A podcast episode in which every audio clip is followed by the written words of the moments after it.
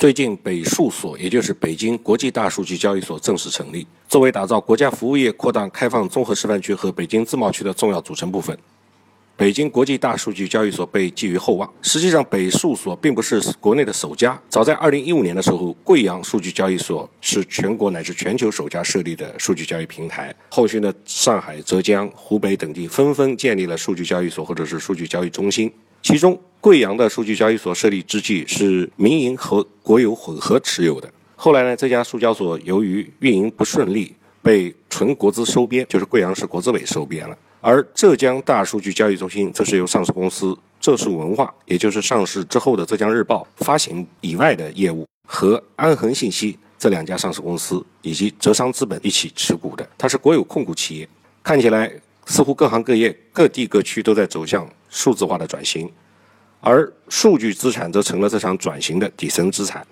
数据话题那么热闹，但是我们要认真的思考一下：大家缺数据吗？其实不缺。长期积累在那里没有清理的数据是大堆大堆的。大部分企业不是没有数据，而是没有能为我所用的数据，不知道怎么挖掘这些数据的价值。举个例子，也就是光有原油没有用，还得把原油提炼，炼成汽油、柴油和其他化工产品。大家缺数据公司吗？其实也不缺，大大小小的数据公司从数量上看已经很多了。光是上海的大数据核心企业已经培育超过了一千家，所以真正核心的不是追求在数量上再推再推升到两千家、三千家，而是要练内功。那么我们缺的是什么呢？首先缺数据治理的内功，也就是把生产工具大数据转化为生产力，把数据价值发挥出来，才算是真正的英雄。那么怎样发挥数据的价值呢？要把数据落到具体的场景里、产品里，无非就是精准获客。或者是产品更精准的营销，更懂用户，就是给用户画像来提升服务的质量，增加客户的满意度和粘度。然后呢，是对风险进行管理以及精准的定价。最后呢，就是反欺诈。反欺诈其实也是一种风险管理。那么我们还缺的是数据流通机制。你手上的数据对我有用，我手上的数据却对他有用，他手上的数数据呢，反过来又对你有用。所以要让数据的价值真正发挥功能，各执山头肯定是不行，得开放流通、共享、共赢。但是这种话光喊口号是没有用的，谁也不愿意白白把自家真正的核心数据拱手送人。再比如，还有一批数据连权属都没有厘清，这还有法律层面的问题。所以这里就需要进行平台建设、法治建设、机制建设。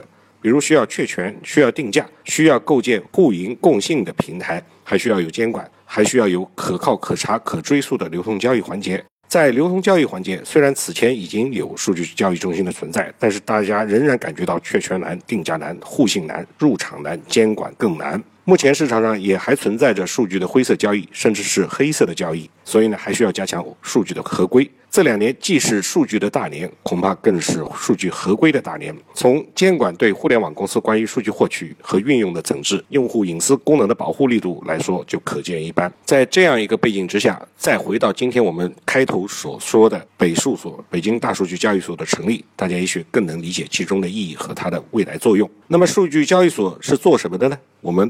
可以这样理解：首先，它形成了一个数商的体系，在这个体系里边有数数据交易的主体、数据合规的咨询、质量的评估、数据资产的评估、数据的交付等等多个领域。只有把这个数商体系建立起来，用合规阳光的交易跑起来，大家才会过来，才会形成一定的交易量和人流。第二，它还提供了一整套的数据交易制度，也就是针对于前面所说的。在这里可以进行数据的确权，进行数据的价格发现和定价，有明确的监管规则，给数商入场，给交易方建立互信。这套制度建设其实并不容易，要厘清的问题有很多。比如说，什么样的数据是可以交易，如何界定它是可以交易的？就好比公共的数据的原始数据是不合适交易的，但是经过加工的、经过清洗的数据场景和服务，应当可以进行交易。又比如说，数据产品的质量如何评定？给数据的定价方法又是什么？这就涉及到数据合约等等的细节问题。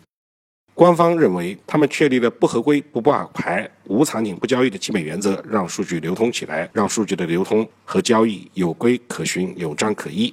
第三呢，它还搭建了一个全数字化的数据交易系统，保障数据交易的全时挂牌、全域交易、全程可溯。最后，它能够提供数据产品的登记凭证，通过登记凭证和交易凭证的发放，实现一数一码，可登记、可统计、可普查。最后呢，我们要讲的是，数据确实只有流动起来才能产生价值，交易是数据流动的必要条件。我们国家目前已经在完善多层次数据交易的流通机制了，希望在今后的发展之中，数据能够得以安全高效的流通，以使得数据的价值能够得到放大和体现。